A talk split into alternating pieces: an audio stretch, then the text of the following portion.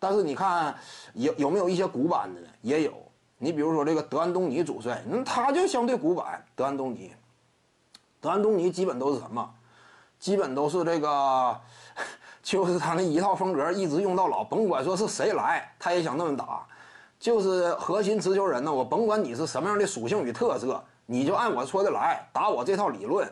球呢最好说，呃，就是中间区域挡拆为主，就这这种方式吧。这是这个德安东尼吗？呃，他手下你看啊，纳什、林书豪、胡子球手都能打出来，因为挺符合这三个人的特点。这三个人都属于什么？强攻能力有限，但是我的支配球能力挺强。打挡拆呢，我愿意主动这么做，就是他们都属于那种强攻，哎，也不算。胡子球手属于加强版的前两者，胡子是要哪有哪，就是在胡子怎么讲呢？呃，有他了之后，真正说让德安东尼的体系啊登峰造极了，这词用的挺准。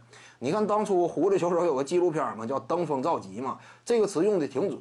一个是讲胡子当时啊，他的声望来到了顶这个生涯。